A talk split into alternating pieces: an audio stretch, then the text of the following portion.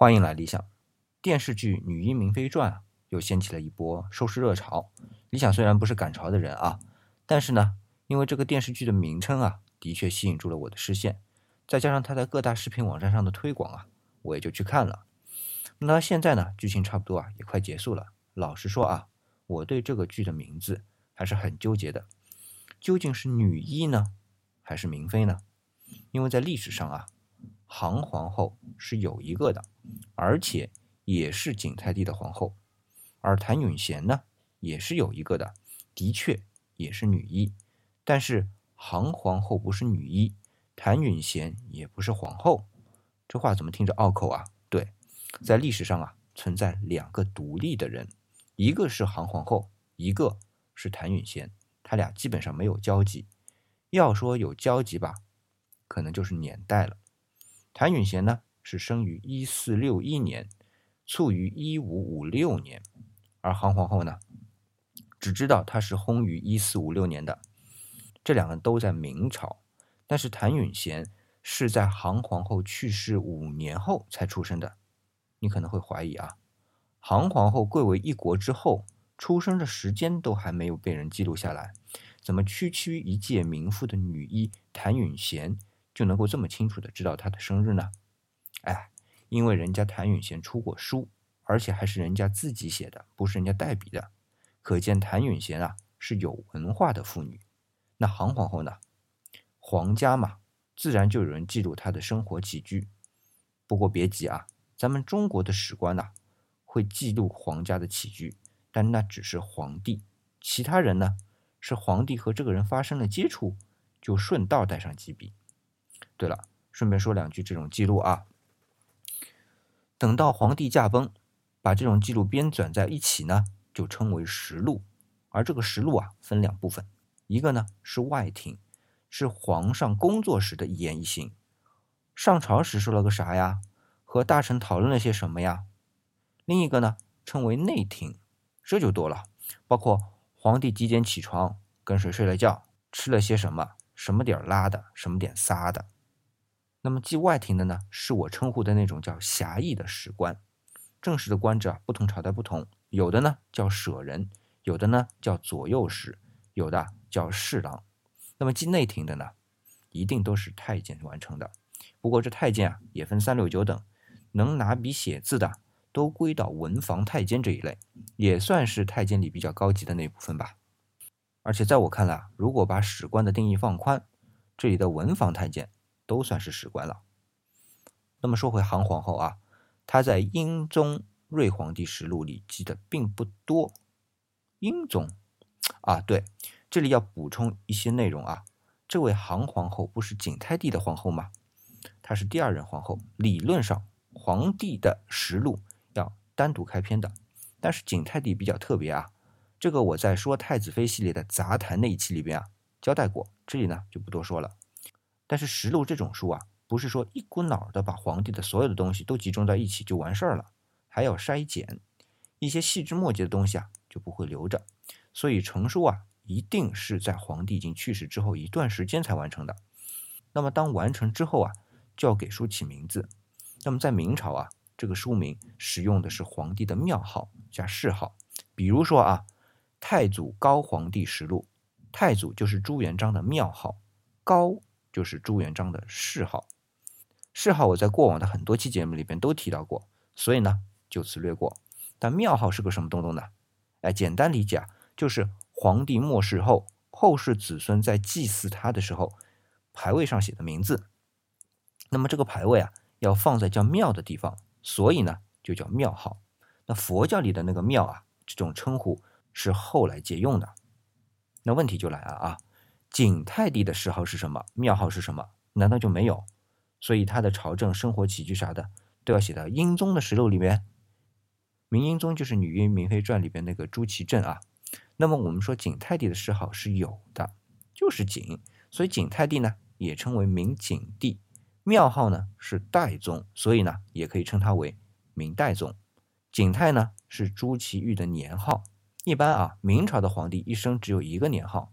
所以啊，也可以用年号来称呼皇帝，啊，明清两朝都可以。但是有个特例，那就是明英宗朱祁镇，他因为景泰帝中间给隔开了，所以他有两个年号，前面十四年呢叫正统，后面八年呢叫顺天。所以我们称朱祁镇时候啊，就不能用他的年号了。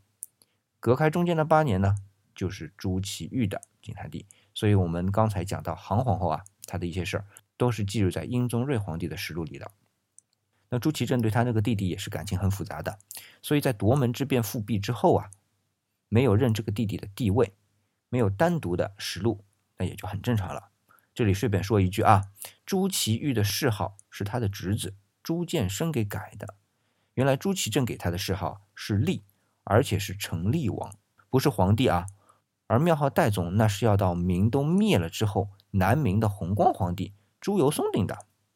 那么唐皇后在英宗睿皇帝实录里记载的不多，就说明什么问题呢？说明朱祁钰。不太和唐皇后有交集，这个道理我前面讲过啊。那实录里边的都是皇帝的活动，那你说他俩是精神上交流，可能吧？我开始不是说了吗？唐皇后是朱祁钰的第二任皇后，那第一任皇后去哪儿了？被废了。那么为什么会被废的呢？因为他不同意朱祁钰把朱祁镇立的太子朱见深给废了，而把自己的儿子朱见济立为太子。那朱见济的妈妈是谁呀？就是后来的杭皇后啊。那第一任皇后是谁呢？这么有原则，姓汪，嘿嘿，看了《女医明妃传》就知道了，貌似和电视剧里边有相似的地方，对吧？但也有不相似的地方。汪皇后，汪郡主啊。好了，这里暂时不聊汪皇后啊，还是回到杭皇后。前面说到了，她和朱祁钰的精神上的交流啊，就是在立自家儿子做太子这件事上。谁让太子的生母就是韩皇后呢？这也很能理解嘛。而在这件事情上，这两个人的精神世界是高度统一的。但除了立太子，其他的事情估计就很难有统一了。这虽然只是我的猜测啊，但是我的猜测不是没依据的。话说朱见济被立为太子后，四年就死了，享年五岁。韩皇后很伤心啊，当然就病倒了，一病不起。三年后呢？也就去世了。景泰帝也很伤心啊，就给韩皇后上了一个谥号，叫肃孝皇后。他还给他的哥哥和弟弟啊都封了官，是锦衣卫百户。锦衣卫百户啊，还不错啊。可是当我们去翻翻锦衣卫百户的官阶，就知道只是六品官。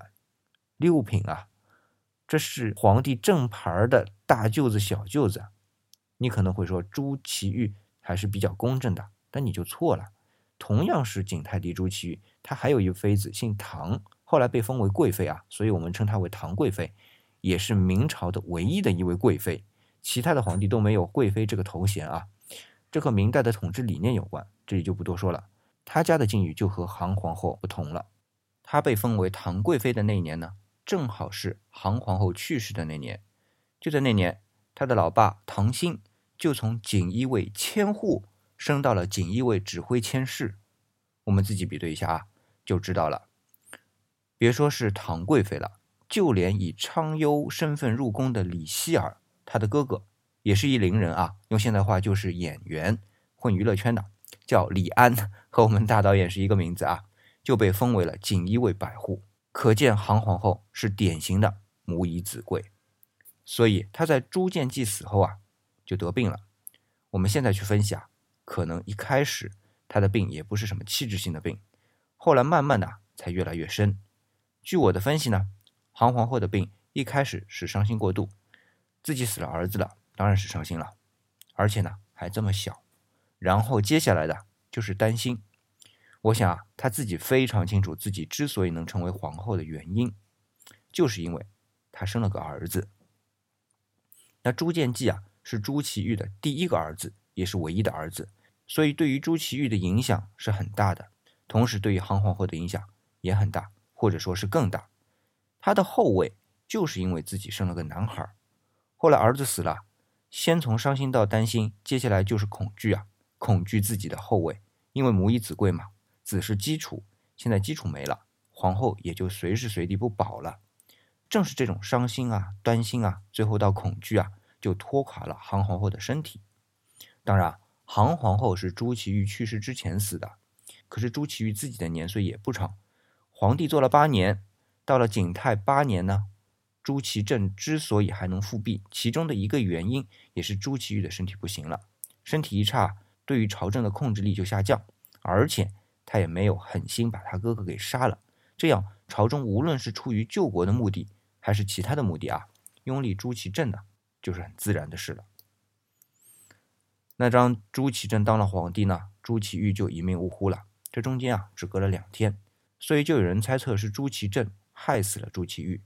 我倒是认为啊，主要还是朱祁钰自己的身体扛不住了，只是再加上被夺了权，本就扛不住的身体啊，再也经受不起这种精神上的冲击了，就没了。那前面说了，朱祁钰死了，朱祁镇把他降回为成王。那成王的两位皇后怎么处理啊？哎，这就很有意思了。第一位呢？被朱祁钰废了的皇后汪皇后，自然就降回到了成王妃。但事情没完，到明宪宗朱见深继位后啊，知道这位婶婶曾经为自己继续做太子说过话，对他非常孝顺，所以呢，汪皇后也就生活无忧了，熬过了宪宗一朝，又熬过了孝宗一朝，一直到武宗朱厚照的正德朝，在正德元年去世的，享年八十岁。他死后呢？朱厚照是以嫔妃的规格给他入葬，以皇后的规格给他祭祀，谥号呢也是以皇后的谥号。那么第二位是我们今天说的重点，杭皇后，她呢在朱祁钰死后啊，自然也是降到了成王妃。原来的肃孝皇后的谥号被废，而且在她末世后，景泰帝还为她修过寿陵来安葬她的。在肃孝皇后的谥号被废了之后呢，她的寿陵也被朱祁镇下令给毁了。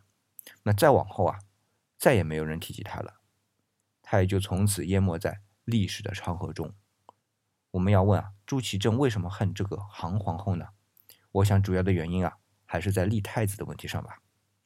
所以说到这里呢，最后这位杭皇后还是变成了杭王妃，这也就是电视剧为什么叫明妃吧。只是呢，她和朱祁镇的关系处的不那么好。好了。到这里呢，我就大致把女一和明妃里边的明妃给说了下。至于女一啊，我们下次节目再聊。那既然讲了那么多关于明妃的事呢，我也来个总结吧。我们看历史里的人物啊，就拿杭皇后来说吧，要立自己儿子做太子，只要是妈妈，这点小小的私心也不能算什么大错吧。而且她也没用什么卑鄙的手段来实现，而只是赞同了她老公的想法嘛。而站在朱祁钰的角度。立自己儿子做太子也无可厚非啊，他的想法和朱祁镇迁怒杭皇后的想法其实是一样的，这就是个必然性。那么在这种必然性的驱使下，杭皇后又不能主导，又不能参与，顶多只能算是个利益相关方。而就是这个不起眼的利益相关方，导致最终连死后那个虚无缥缈的名分都得不到了。有人说这点非常悲哀啊，但是在我看来呢？他至少在关键的时刻表达了他的想法，最本真的想法，那就是我同意把我的儿子立为太子，这就够了。这就是他作为一个妈妈该做的、无可厚非的又积极进取的事儿嘛。至于那些结果，他能想得到吗？所以对他来说，在他的当下，随了自己的愿望去表达就是了。那些结果，本就是他无法左右的，即便他是皇后。好，这里是理想主义，我是四眼理想，李是木子李。